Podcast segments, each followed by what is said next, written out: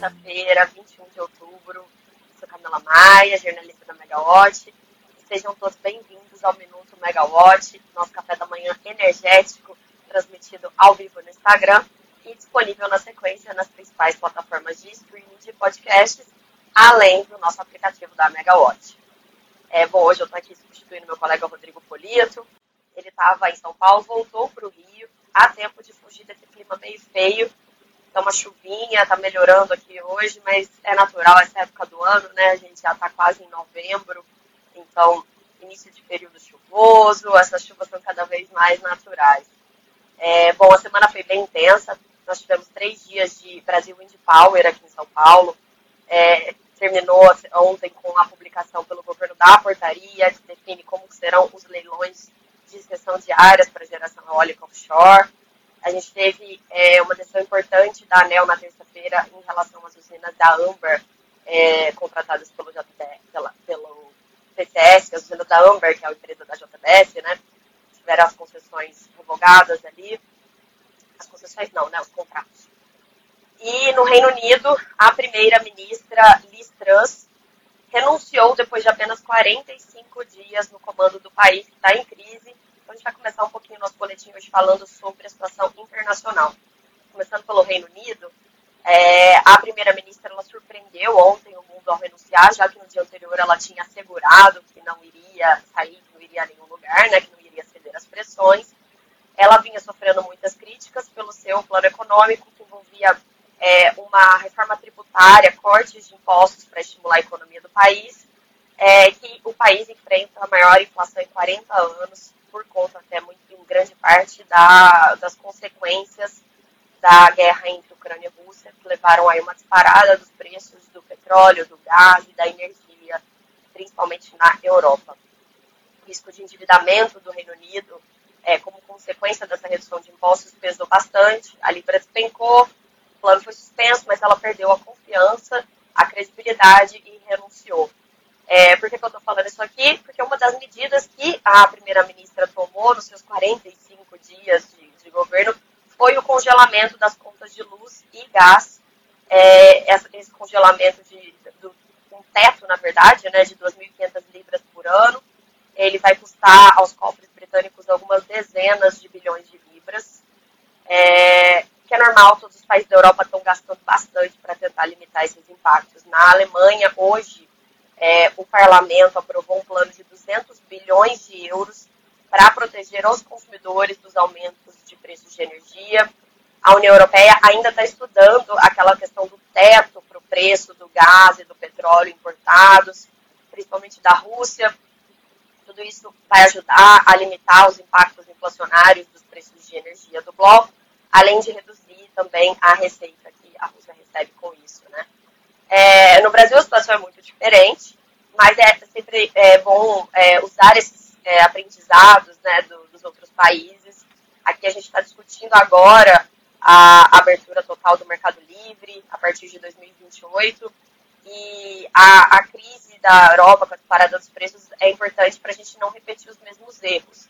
Aqui a gente tem alguns mecanismos para proteger os consumidores, a gente tem um teto para o PLD, que é o preço de energia do mercado spot, e mesmo assim, no ano passado, é, quando a gente teve a crise hídrica, tivemos que acionar termoelétricas muito caras, os consumidores sofreram, principalmente por conta dos encargos, que subiram muito e acabaram a, chegaram a dobrar os, a conta de luz de muitos consumidores livres. É, então, essa é uma discussão que é bastante importante a gente ter aqui, né? Acompanhar o que está acontecendo lá fora para aprender e não repetir os erros aqui. Bom, falando em conta de luz, ontem, recentemente o ministro de Minas e Energia, o Adolfo Saxida, ele prometeu uma redução de 10% é, nas contas de luz, mas ele não deu detalhes de como seria feito, ele só falou da redução, só falou percentual. Isso acabou levantando alguns receios no mercado, o pessoal tem essa memória ali, né, da MP579 de 2012, fez 10 anos agora.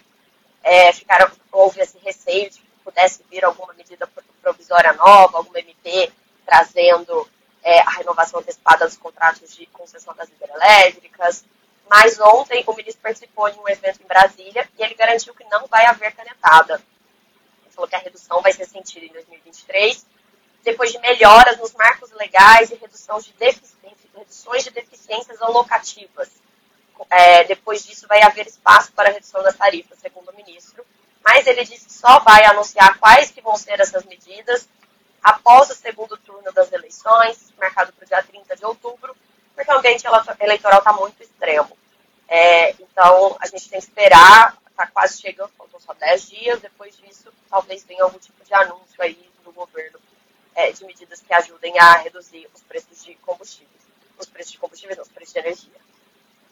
Bom, falando em canetada, ontem a gente publicou uma reportagem contando que o deputado federal Danilo Fortes, que é do União Brasil do Ceará, ele apresentou na quarta-feira um projeto de decreto legislativo para assustar resoluções da ANEL referentes à metodologia do cálculo das tarifas de transmissão, a TUST. Inclusive, a resolução de setembro foi bastante polêmica da ANEL, que intensificou o sinal locacional nas tarifas de transmissão, é, de uma forma que o gerador que está mais longe do centro de carga, principalmente aquele gerador do Nordeste, enfim, acabou sendo, vai pagar mais caro pela tarifa de transmissão, porque ele onera mais a rede, já que o consumidor dele está principalmente no Sudeste. Em compensação, o consumidor do Nordeste, por estar próximo da geração, vai pagar um pouco mais barato, o consumidor do Sudeste vai pagar mais caro, já que ele está tendo que trazer uma energia lá do Nordeste para cá. É, foi essa a lógica da resolução da ANEL.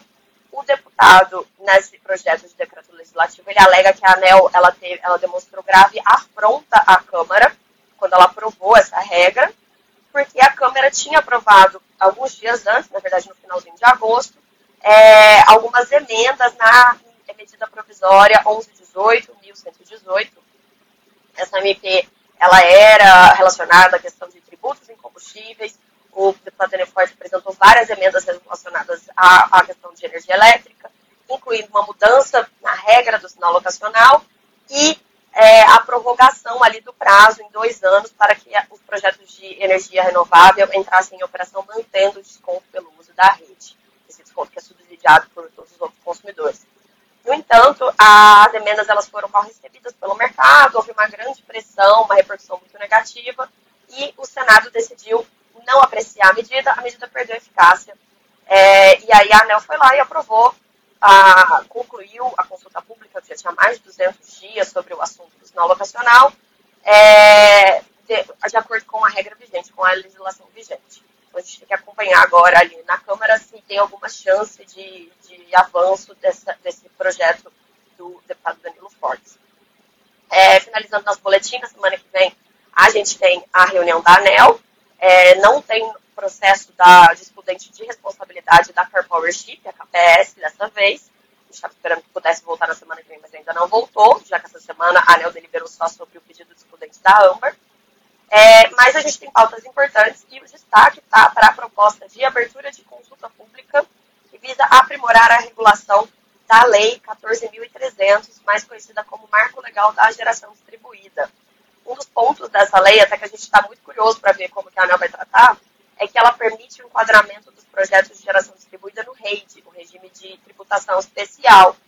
Mas a gente não sabe como que vai ser dado esse enquadramento, porque a GD não tem outorga, e hoje a ANEL, para cada projeto de geração enquadrado, é, quando ela pede outorga, ela pede o enquadramento e a ANEL avalia caso a caso.